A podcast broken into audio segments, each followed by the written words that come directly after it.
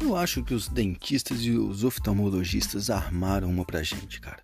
Porque um dia desses eu fui num consultório do dentista. Eu cheguei na sala de espera, tava lotado de cartãozinho de oftalmologista. Falei, pô, será que eu tô no lugar errado? Mas depois do orçamento eu entendi, cara. É que eles furam o olho da gente.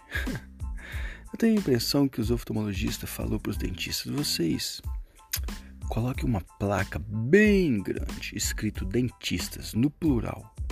Assim os míopes vão achar vocês. Agora, em contrapartida por essa informação, depois que vocês furarem os olhos deles, vocês mandam eles de volta para mim. Só pode ser, velho, não tem sentido. E ainda tem uma porra de um dentinho rindo e segurando uma escova de dente assim na placa. Cara, eu acho que aquilo é um emotion, cara, porque os dentistas são muito sacanas. Os dentistas são muito sacanas porque eles sabem, cara, que se você foi até ali, é porque aquela associação dentinho e escova nunca teve presente na sua vida. É, realmente é como se fosse um emotion te dizendo se fudeu. Ah, que sacana, velho. Coisas absurdas, cara. Coisas absurdas. Por falar em coisas absurdas, cara, eu tava ouvindo aquela canção do Zé Ramalho em que ele diz que apenas tinha apanhado na beira-mar um táxi para a estação lunar. Velho, não tem nada mais absurdo do que isso, cara. Um táxi. Um táxi, velho. O cara fala que foi de lua, cara. Ele foi pra lua, melhor dizendo, de táxi, cara. O cara foi pra lua de táxi. Você tá ligado nisso, velho? Ele não é de Uber, não, velho. Ele fala que foi de táxi, cara. Pô, pra você ter uma ideia, a NASA foi de ônibus, cara. e nunca mais voltou. O cara falou que foi de táxi pra lua, cara. Você tá maluco, velho? Não faz sentido, cara. Não, e um dia desses eu tava vendo a entrevista do ao seu Valença, ou melhor, do Zé Ramalho, no, no Jô Soares, cara. O Jô Soares perguntou para ele, falou, é, é, verdade, cara, que você viu o disco voador? Ele falou, é, vi sim, Jô, eu vi um disco voador. Ah, como que foi? Conta isso. É, foi na década de 70. Tava eu, Elba, Alceu Valença. A gente estava num pasto e de repente a gente viu um disco voador. Ô, velho, não foi, cara. Tá na cara que não era disco voador, cara. Não tem jeito. Um cara que fala que foi pra lua de táxi, velho. Ele não viu o disco voador, cara. Década de 70, auge da psicodelia.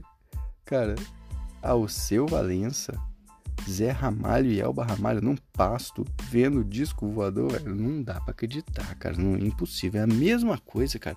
Sei lá, que tá o Ney Mato Grosso fala assim: ah, é, eu tava um dia na praia, aí passou uma gostosa de vestido, sim, de biquininho, vestidinho, aí eu já fiquei todo excitado, já armei um encontro com ela. Fala assim: ah, é, é Ney Mato Grosso.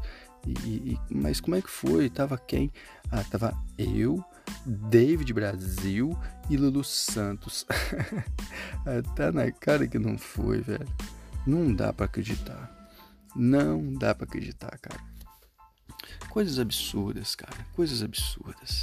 Falar em coisas absurdas, eu não entendo essas pessoas que secam a pia, cara. Não faz o menor sentido uma pia seca, velho. Não tem sentido, cara. Às vezes eu chego na casa da minha mãe e eu vou lavar o copo, a pia tá seca e eu fico bugado na frente da pia com o copo na mão. Eu não sei, cara. É uma informação super conflitante. Você vê aquela pia seca, você não sabe se você volta, se você vai para frente, o que você faz. O cérebro entra em pane e você fica fazendo aquela manobra tentando lavar o copo sem molhar a pia. Não faz o melhor cabimento, cara. Não faz o menor cabimento. Porque a pia, cara. Pô, o fabricante, pensa o fabricante, cara. Ele inventou a torneira, velho.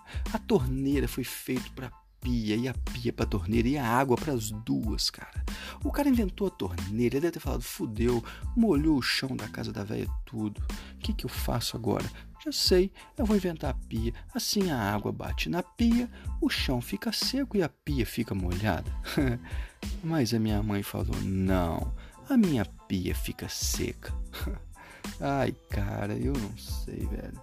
Tenho medo de chegar em casa um dia e ela ter mandado cobrir o telhado pra chuva não molhar o telhado. Não faz cabimento um negócio desse, cara. Não tem cabimento. eu não sei, cara, porque minha, minha avó teve muitos filhos, muitos filhos, mais de 10. Não sei, cara. Não sei se é algum trauma. Se de repente meu avô chegava em casa e. Ah, mulher, hoje eu vou molhar a pia, hein? E ela falava, não, molhar a pia nada hoje não. eu não sei se é algum trauma, velho. Não tem cabimento um negócio desse. Não tem cabimento, cara.